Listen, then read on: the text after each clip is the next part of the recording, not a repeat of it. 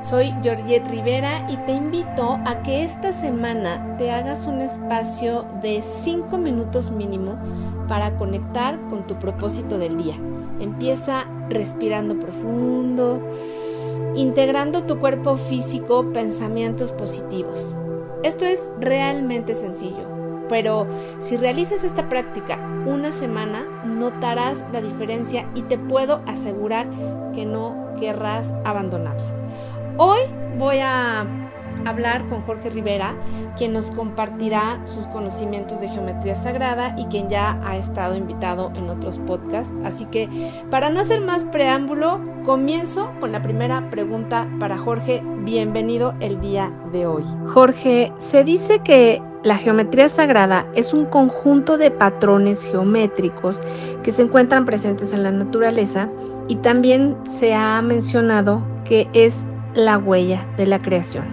Pero para no tener tantas ideas que pueden no ser acertadas o estar equivocadas, voy a dejar que tú nos digas qué es la geometría sagrada. Hola Georgette, ¿cómo estás? Buenas tardes, buenas noches, buenos días a todos nuevamente. Qué gusto estar contigo y sobre todo expresando este tema. Así como tú bien lo preguntas y bien lo mencionas, la geometría sagrada más bien es la expresión de los cuerpos geométricos o de las formas que detecta el ser humano en la geometría, en la naturaleza.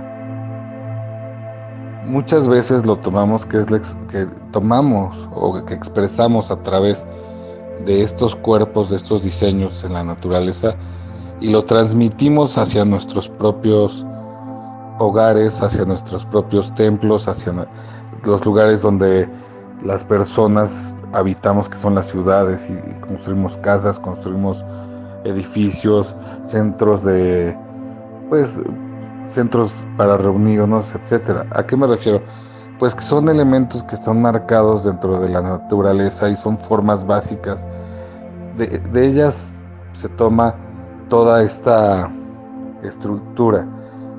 La geometría sagrada se conecta directamente con estas estructuras. Claro, se van haciendo más complejas, pero para entenderlo básicamente, pues son los cuerpos más sencillos que existen dentro de la geometría, que es el, el círculo, el triángulo, el rectángulo. Y también tenemos la parte de cómo estos se van conectando y creando y generando aún más figuras, aún más formas en su haber. ¿Sí? Existe otra ya más compleja que es el, es el pentágono, de donde se deriva el pentagrama, pero todas estas figuras se van generando a través de una figura básica, como el círculo que genera la flor de la vida. Entonces todos estos símbolos se introducen desde la naturaleza hacia las estructuras humanas. La geometría sagrada estaba conectada directamente con la forma de la naturaleza transferida a lo que el hombre cree y genera en los templos, él cree y genera en sus propias casas, cree y genera en centros de reunión, en plazas y en muchas otras zonas, en todas las estructuras que podemos entender desde la antigüedad. Los egipcios lo manifiestan en las pirámides y casi siempre es una forma piramidal. ¿sí?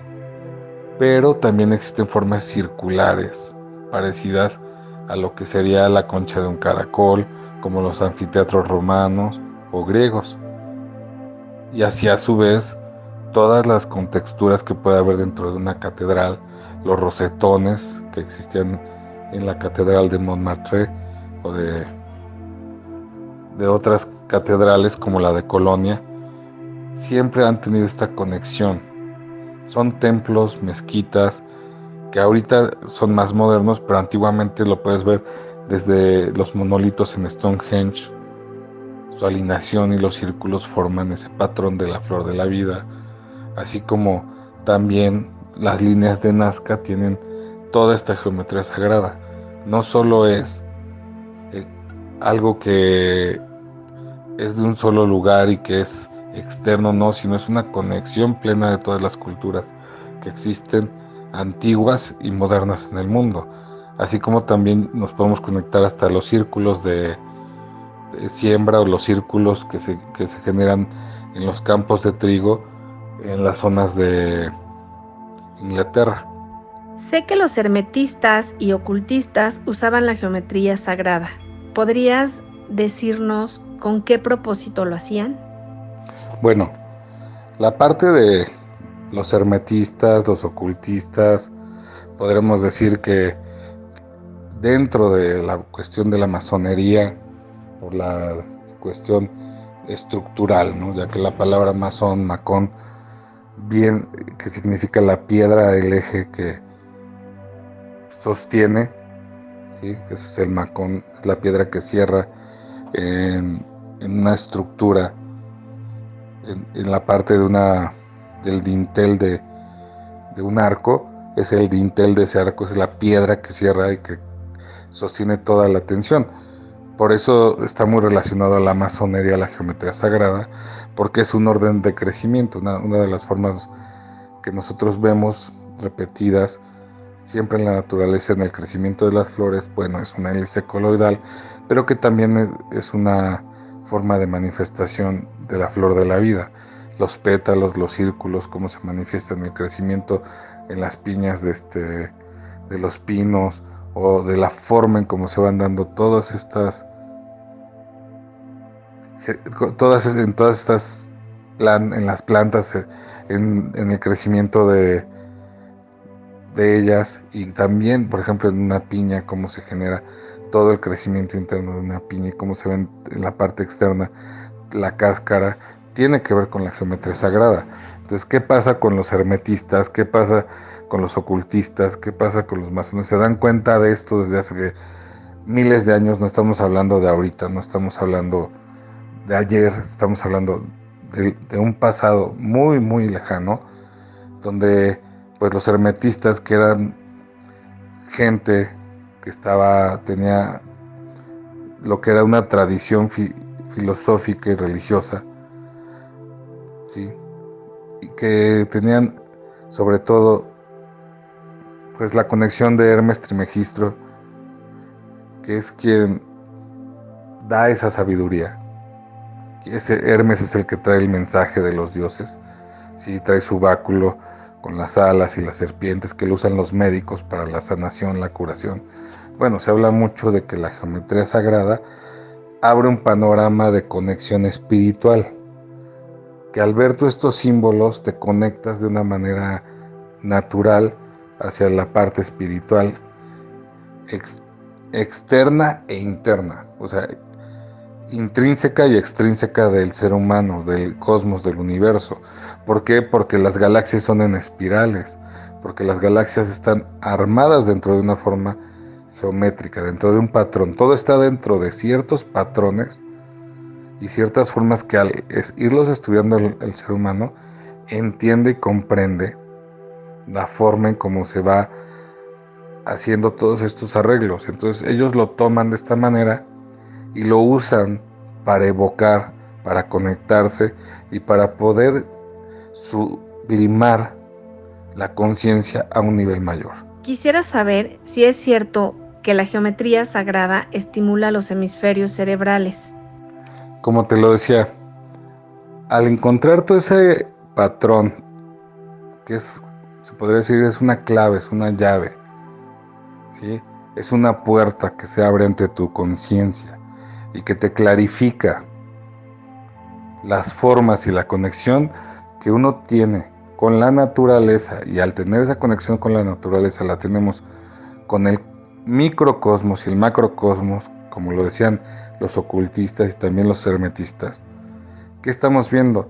Que en la forma de cómo está construido y constituido en la materia, los arreglos de los átomos, y así también a su vez como está constituida y construida una galaxia en el macro. Se refleja en los dos esa conciencia. ¿De qué hablamos? De que ese tipo de arreglo nos habla del arquitecto, del creador, del ingeniero del cosmos. Y al entrar tú dentro de esta conciencia, se eleva tu entendimiento a tu conciencia plena y pura, a tu conexión espiritual. Por eso se dice que al empezar a abrirte y ver la geometría sagrada como tal, al observar tal vez la flor de la vida, el cubo de Metatrón o en su defecto, ver este un patrón repetitivo, pero que más bien un patrón que tiene una repetición y tiene al final de cuentas estas figuras matemáticas contenidas dentro de él y que te vas dando cuenta que estas figuras están conectadas a algo mayor que por eso nos llama la atención ver un triángulo, un círculo, un cuadrado, un rombo, un pentágono, ¿sí? un decágono, un dodecaedro en la naturaleza, porque creíamos que esas figuras nosotros las obteníamos a través de las matemáticas, pero no, las matemáticas es el lenguaje universal del cosmos. Eso es lo que nos hemos dado cuenta y que es la forma en cómo se dan los mensajes hacia el ser superior y del ser superior hacia nosotros.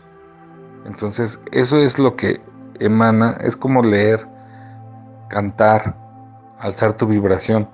Y eso es lo que hace que tus hemisferios trabajen. ¿sí?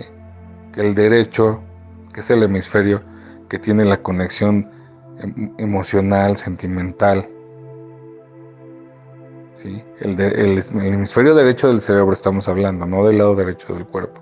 El hemisferio derecho y el izquierdo, la lógica y el raciocinio, se conecten para que puedan ver esa conciencia. Es bien sabido que en la fisiología se aplica la geometría sagrada y eso se ve claramente en el nombre de Vitruvio de Leonardo da Vinci y Luca Pacioli, de acuerdo al pentalfa o estrella pitagórica y que corresponde también a la sección áurea. ¿Nos puedes eh, comentar algo de esto? Ok, mira, la parte que, me mencionas en la fisiología que del ser humano y también de los animales y de las plantas, como te lo he venido diciendo, ¿qué manifiesta? Bueno, manifiesta que la forma en la que estamos integrados, constituidos, creados, como se genera nuestro cuerpo, desde el, mero punto de la, de la, fisiología, bueno, pues hay un, este, hay un, un orden.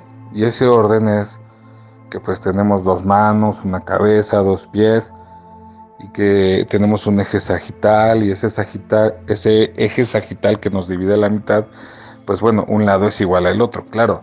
Con el tiempo, si subimos de peso, bajamos de peso, si adelgazamos, si tenemos un accidente o algo, va a haber que, pues va a haber un cambio, va a haber una de formación no van a ser exactamente iguales, no van a ser idénticos, pero a su vez esto que nos dice, que sí cuando el cuerpo se genera es idéntico.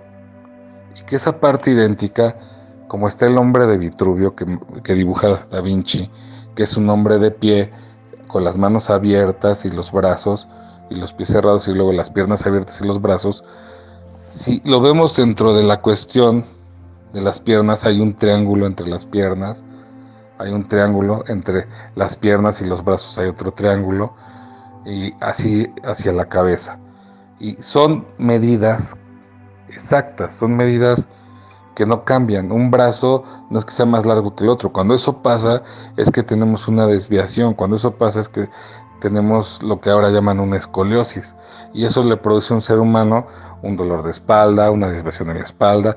Entonces, el estar equilibrado, el estar equilibrado en ese eje, equilibra tanto tu energía en tus chi, en tus chakras, que son los siete, los cinco puntos internos y dos externos, así el chakra del kundalini como el chakra sexual, subiendo después del ombligo hacia el chakra del plexo solar alto, luego el chakra del corazón, el chakra de la garganta, y a su vez llegamos al chakra de la cabeza y el de la coronilla que está por fuera. Pero este es el eje sagital. Cuando hay una desviación, el, cuerpo por ende tiende a generar una compensación y esa compensación se torna como si fuera el caparazón o la concha de un caracol marino, porque empezamos a arquearnos para equilibrar y encontrar un centro y equilibrio tanto de energía como de masa. Si nosotros tomamos en cuenta esto, como tú lo decías, la parte que, que, tú mencionas, que es el pentalfa, pues es ese pentagrama que se marca desde esta postura, cuando estamos abiertos de, abiertos de piernas, con los brazos abiertos y la cabeza mirando hacia el infinito, generamos un pentágono y ese pentágono, las líneas que se trazan de, cada extremo y de cada vértice, internamente generan una estrella o un pentagrama, que eso se utiliza en el proceso mágico o se utiliza en el proceso de conexión que tenemos los seres humanos para movernos en espacio-tiempo hacia nuestra propia conciencia y en la conexión. Eh, recordemos que ese símbolo también quiere decir los cinco elementos, aire, agua, tierra, fuego y éter. Entonces, el círculo es el que completa externamente el camino de que del cosmos, el giro del disco dorado del sol. Entonces, tenemos también la proporción áurea que estás mencionando y esa proporción áurea que es la o la sección áurea, ¿sí? el número áureo o número de oro o número de Dios esa razón extrema y medida. ¿sí? Es, un, es un punto que te habla de cómo ese número de Dios se manifiesta en todos los seres humanos. Y por eso la fisiología no solo habla de nosotros, sino de las plantas, que también lo manifiestan en la forma de las flores, en las formas de las hojas, como de un lado también manifiestan una misma forma que del otro lado, cuando la división de las hojas o en, en el crecimiento de sus tallos, sobre todo en las plantas lo podemos ver muy bien, y en los animales, de lo que son los seres, pues que llamamos vivos, porque las plantas también son seres vivos, pero sería el reino animal, también hay ese equilibrio. A toda descompensación de esto, pues bueno, la fisiología dice que siempre va a haber una enfermedad o va a haber un bloqueo, que eso es lo que le pasa a las personas. Pero la parte importante de aquí es entender que podemos encontrar esa manifestación del cosmos en nosotros a través de cómo se manifiesta también ese arreglo en nuestro, en nuestro interior, en nuestros átomos y nuestras células. Ahora, dentro del campo de la psicología, Jung decía que los mandalas son un arquetipo que representa los contenidos de la conciencia de un ser humano o la manera en cómo codifica la luz del conocimiento. Entonces me gustaría que nos ampliaras eh, sobre esta idea. Bueno, tomando en cuenta la, la noción de entendimiento que tiene el ser humano sobre la naturaleza y sobre sí mismo y el espacio que lo rodea, la parte en la que hace referencia Jung del arquetipo es, es exactamente eso, ¿no? Lo que me estás este, manifestando, lo que me estás preguntando. ¿Por qué? Porque es, es esa parte de tomar nuevamente, como lo decíamos, todas estas figuras en la conexión que tienen desde la parte interna de nuestro ser, desde la parte del inconsciente, del subconsciente, y que son formas antiguas, formas colectivas. ese, es el arquetipo que tienen las personas de las cosas. Es, es una información que ya está predicha, una información que ya está manifestada y codificada por nuestro ser, por nuestro entendimiento, por nuestros registros akáshicos, nuestro ADN, en nuestra energía. Y entonces ese es el mundo de la forma, más no el mundo de la, de la figura, ¿no? O sea, porque afuera vemos muchas figuras y tenemos que darle forma. Ese es el arquetipo. Y la parte del mandala es cómo dentro de un cuadrado se da la parte de la esencia de la vida y, y, del, y del cuadrado al entorno del, se tiene un círculo que es el cosmos. ¿Cómo se conecta esa esencia desde lo, desde lo más sublime hasta lo más sencillo y desde lo más sencillo a lo más sublime? Y es la forma en que se hacen este tipo de mandalas, tanto budistas como hinduistas. Hay mandalas hasta o, mandaloides, como le dicen, pero pues bueno, son también mandalas cristianos o la gente que borda dentro de, su, de esos círculos de bordado y que hace todos estos cuadros, triángulos, rectángulos, va haciendo un mandala. Son patrones geométricos que están conectados y mimetizados para manifestar una parte de la esencia de la naturaleza, pero también para conectar con una parte del subconsciente y del inconsciente del ser humano, con esas ideas que son ancestrales dentro de nosotros y que nos generan esa conexión de la conciencia humana. Esa es la parte en la que manifiesta el mandala. Por eso es la luz y por eso es el cosmos, pero también nos manifiesta la oscuridad y nos manifiesta la creación, ¿sí? Porque tiene esas dos formas, porque dentro de un, de, de un sólido hay espacio y dentro de ese espacio puede haber luz o puede haber sombra. Bueno, en esto yo creo que tú eres experto porque sabes bastante.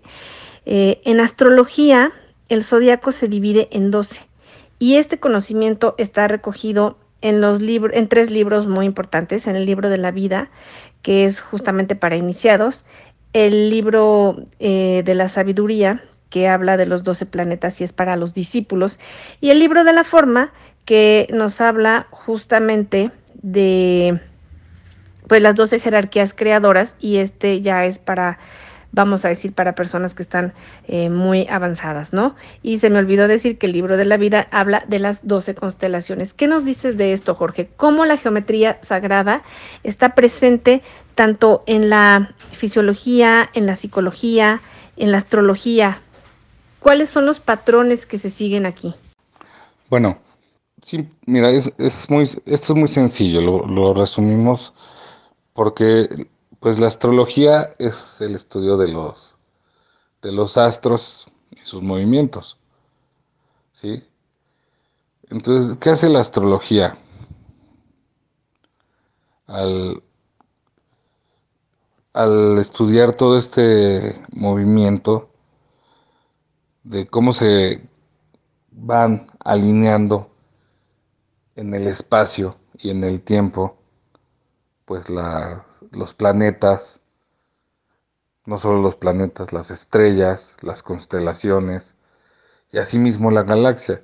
Si lo tomamos que todo esto viene desde un giro central, porque nosotros no estamos en el centro de la galaxia, estamos ya fuera en una de, de sus estelas, que es la Vía Láctea, estamos dentro de la Vía Láctea, que se llama esta parte que vemos y reconocemos como ese camino de leche o ese sendero estelar que vemos en las noches que no están bien iluminadas, en las noches donde no hay luz, que ahora casi no lo podemos ver, pero que de chico lo llegué a ver en el pueblo donde vivía y ves los astros, su movimiento, manifiesta cómo la influencia de estas alineaciones y las energías que se manifiestan de atracción, de repulsión, de equilibrio que se dan en esos momentos, por el ángulo, por la, el acomodo, forman toda esta secuencia, nuevamente, como cuando ves la espiral que genera el crecimiento de la concha de un caracol marino o de un caracol terrestre. Ahí se ve, sí, cómo se da eh, nuevamente esta parte que decíamos con anterioridad, que es la sección áurea y que es este la, porción áurea, denominada por el número de de Phi.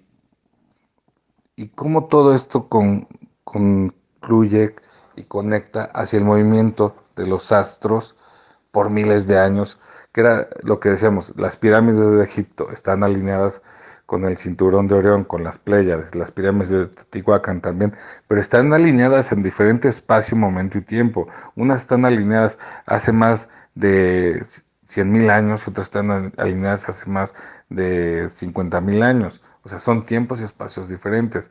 Si las viéramos este, en ese momento, caerían ahí la alineación perfecta. Entonces, ¿qué quiere decir esto?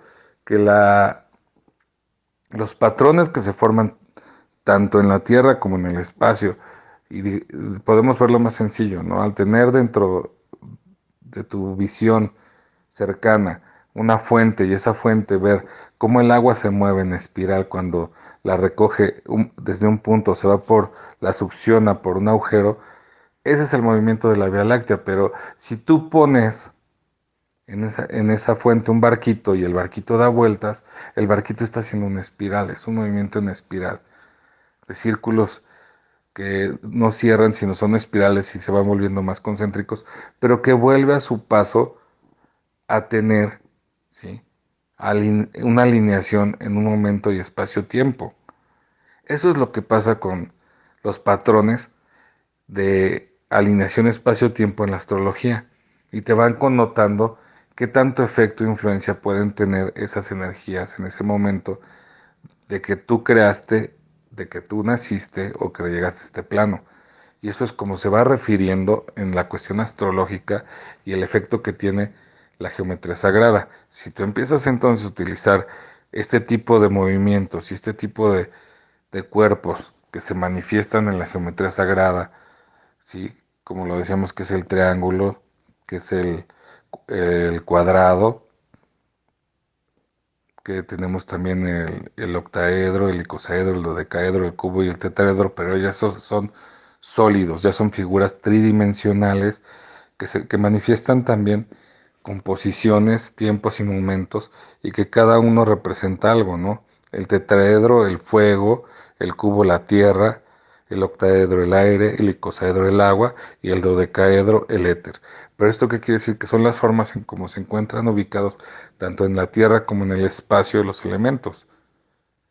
Y esto quiere decir que en cada punto y en cada alineación esas figuras se representan si hablamos del cinturón de Orión, estás más ubicado en una cuestión piramidal. Entonces, ahí estamos hablando de un elemento fuego. Y así a su vez, ¿ok? Pero eso tiene que ver en, en el espacio y tiempo en el que se dan este tipo de alineaciones. Oye, y lo estaba olvidando porque también, y lo más conocido yo creo que dentro de lo que llamamos geometría sagrada, en la metafísica, el cubo de Metatrón que es lo que más conoce la gente, consta de una réplica tridimensional de los de cuatro de los cinco sólidos platónicos a los que Pitágoras llamaba los sólidos perfectos. A ver, platícanos un poco también de esto porque a lo mejor se oye muy abstracto, pero ya explicado por ti va a tener mucha más luz. Bueno, como te decía, ya ahorita que lo mencionas, pues el punto aquí de la metafísica es que es ese estudio que se daba anteriormente por los griegos, de lo físico y de lo que va más allá de su contexto, de su, de su comprensión, de su contextura, o sea, de su hechura, o sea, más allá de lo que nosotros vemos, sentimos, valoramos y visualizamos con nuestros cinco sentidos. ¿Qué pasa en esta cuestión que, o en este punto que me estás mencionando? de los, de los sólidos platónicos que lo habíamos ya mencionado, que son el tetraedro, el cubo, el octaedro, el icosaedro y el dodecaedro. Bueno, el, en este punto, si el cubo de Metatrón lo que simboliza es un cubo en, en la quinta dimensión, ¿sí? Y este cubo en la quinta dimensión nos habla de los cinco elementos combinados. Tierra, fuego, aire, agua y éter.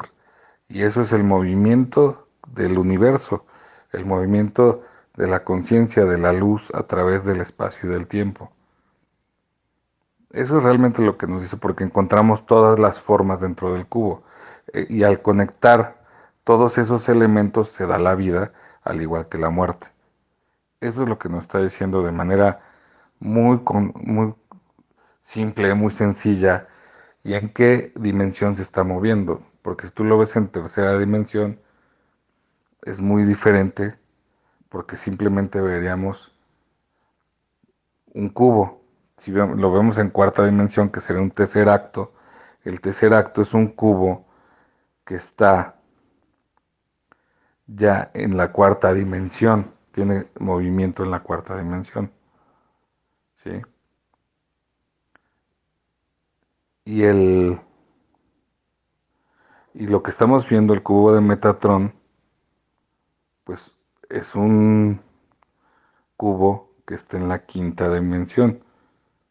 Este sería ya completamente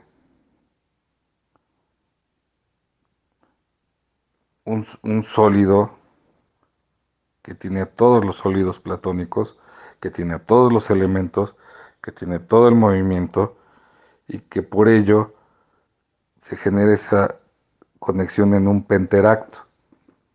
¿sí? Se le llama ya penteracto porque es un hipercubo. Estamos hablando de un espacio, dimensión, tiempo y movimiento. Eso es lo que sería ya la conexión directa de lo que es el, el cubo de Metatron, que nos está manifestando cómo movernos en espacio y tiempo. Y además nos está manifestando las, cinco dimensiones que hay para llegar todavía a la conciencia universal.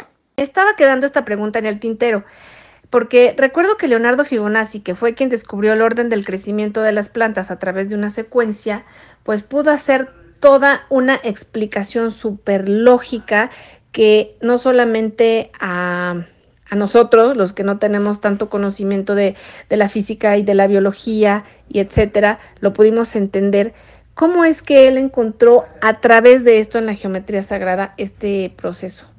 Bueno, mira, la cuestión es que él al encontrar un orden de crecimiento, o sea, una secuencia, pero en esa secuencia hay un orden de crecimiento, se toma que la secuencia es 1, 1, 2, 3, 5, 8, 13, 21, 34, 55, 89, 144, etcétera. Y al dividir esta secuencia por el anterior, o sea, por un término anterior, se da cuenta que encuentra el valor de phi, que es 1.6180, 33, 9, etc. Coincidiendo con el número áureo, con, la, con lo que decíamos, al coincidir con el número áureo, ¿sí? que es parte de la sección áurea, que es esta relación que tenemos entre las partes del pentágono y, de sus lados, este, de esta estrella, de este pentáculo, pentagrama, y que también nos conecta hacia la parte de las partes del decágono y de los sólidos platónicos, nuevamente que es el tetraedro, el cubo, el octaedro, el icosaedro y el dodecaedro, que son sólidos. No estamos hablando de, de cuestiones o de figuras planas, estamos hablando de formas y que nos llevan a la flor de la vida, al cubo de Metatrón, pues esta es la forma en cómo se conecta esta secuencia, esta serie de Fibonacci desde la naturaleza hasta la parte mística del creador, de cómo a través de una de un número o a través de un simple término y de esa secuencia se obtiene el número de Dios, el número áureo esto se manifiesta en lo que se llama en, la, en matemática rosa polar, que son pues los recibe este nombre porque es, son círculos, es una espiral infinita, ¿no? Que gira sin principio ni fin. O sea, son círculos que, que parecen y se asemejan a una flor, a una rosa. Y esto nuevamente nos lleva a ver cómo dentro de la naturaleza se manifiesta este tipo de formas, que también es la forma en cómo se mueve el espacio, cómo se mueve el universo y el tiempo sobre las dimensiones. ¿Sí? Ya dentro de la semiótica, que la semiótica nos manifiesta dentro de sí misma eh, y su tratado de los sistemas de comunicación sociales o los sistemas de cómo se comunican las sociedades, pues siempre va a haber una simbología. Y dentro de esta simbiología o de, de este simbolismo, llegamos nuevamente a las figuras esenciales, que es el círculo, que representa el límite de la materia. La circunferencia, si tú la ves como un punto, en el centro representa la producción de calor en el corazón de la materia con un punto de fuego. O sea, tienes el círculo y en el centro con un punto representa el fuego, el calor. Si tú divides el círculo en dos partes, marca cómo se da el movimiento y la rotación activa y la iniciación del movimiento del átomo en la materia, porque es la subdivisión del átomo. ¿Sí? La división del círculo en cuatro partes representa la cruz de brazos iguales del Espíritu Santo, personificada también por una acción inteligente en la materia activa. Y eso también es un símbolo astrológico y una manifestación de la Tierra. Y al final tenemos lo que llamamos la suástica, que es esa parte como una cruz truncada. Muchos la reconocen por una cuestión de lo que se dio en la Segunda Guerra Mundial y que era un símbolo que traía el ejército alemán en ese momento. Pero esas son las formas de las cuatro direcciones y cómo gira y radia gradualmente alrededor de toda ella. Porque recordemos que la suástica no es un símbolo alemán, es un símbolo que ellos toman de los mandalas y de las creencias hinduistas y budistas. ¿sí? Entonces aquí es como se conecta todo esto para manifestarnos el grado y el movimiento de conciencia que hay y la conexión que hay desde lo más sencillo hasta lo más intrínseco del, universo con nuestro planeta. Y ya para terminar, Jorge, porque sé que este tema es, como lo dije en la pregunta anterior, muy extenso, quisiera preguntarte cómo es que nosotros, gentiles, comunes y corrientes, que no tenemos pues todo, todo el grado de estudios de los grandes filósofos, matemáticos, podemos eh, si es que se puede, ¿verdad? Aplicar la geometría sagrada en la vida diaria. Es decir, ¿para qué nos, nos sirve? Digo, yo sé que tiene una aplicación, pero mejor tú, eh, de una manera, pues como lo podamos entender, dinos qué tipo de aplicación tendría o más bien a qué nos ayudaría en nuestra vida diaria. En la vida diaria las aplicaciones, si lo tomamos desde un contexto metafísico, como lo acabamos de hablar, espiritual, desde un contexto psicológico, desde un contexto, son, yo, pues, yo lo percibo, para mí son infinitas.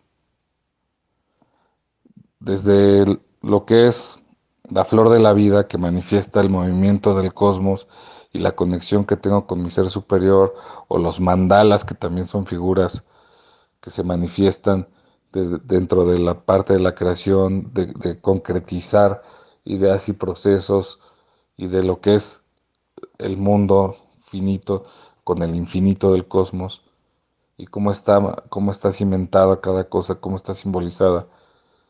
Si uno se conecta con ellos, tiene una conexión directa, tienes el wifi abierto para ir y regresar y entender y traer información del cosmos y del universo.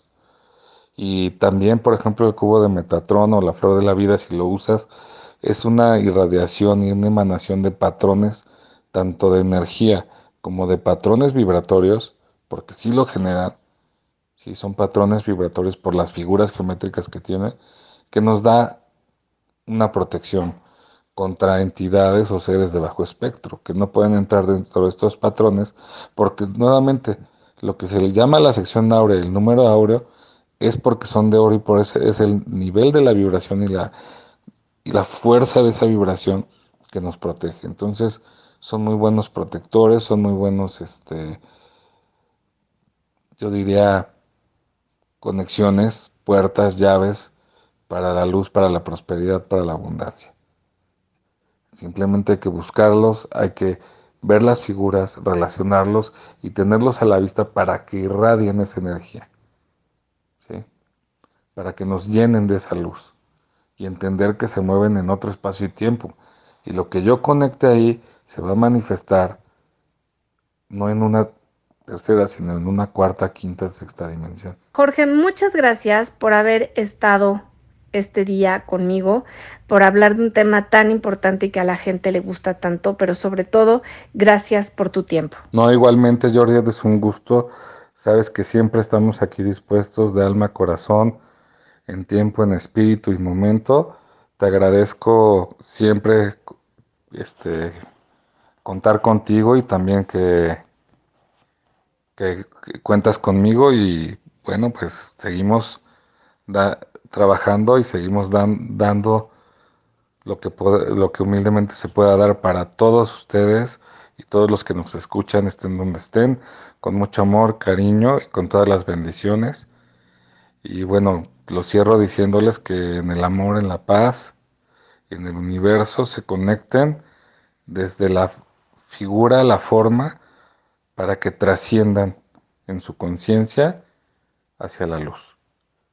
Los dejo con esa visualización del cubo de Metatron para que eleven su espíritu, eleven su ser y, y todos los elementos se, se contraigan y se conectan para generar esa luz, esa vida, esa fuente universal de creación que está en el cosmos, que se puede llamar gran arquitecto, el gran creador, el gran ingeniero del cosmos, el gran espíritu, como le queramos llamar, porque ahí es donde se demuestra la existencia de algo más porque al final lo que es la geometría sagrada es saber el código y, darnos cuenta de que a través de ella se connota y se manifiesta y se da fe de que hay una inteligencia superior. Te lo agradezco, Georgette, que todos tus guías, que todos tus seres de luz te bendigan. Gracias a todos. Hasta la próxima, que nos lo permita el gran creador. Gracias. Pues nuevamente, gracias a ti, Jorge, y para todos ustedes, donde quiera que nos escuchen, les mando un abrazo muy cariñoso, pero sobre todo altísimas vibraciones. Que tengan una excelente semana y dejen que la vida los sorprenda. Hasta la próxima semana.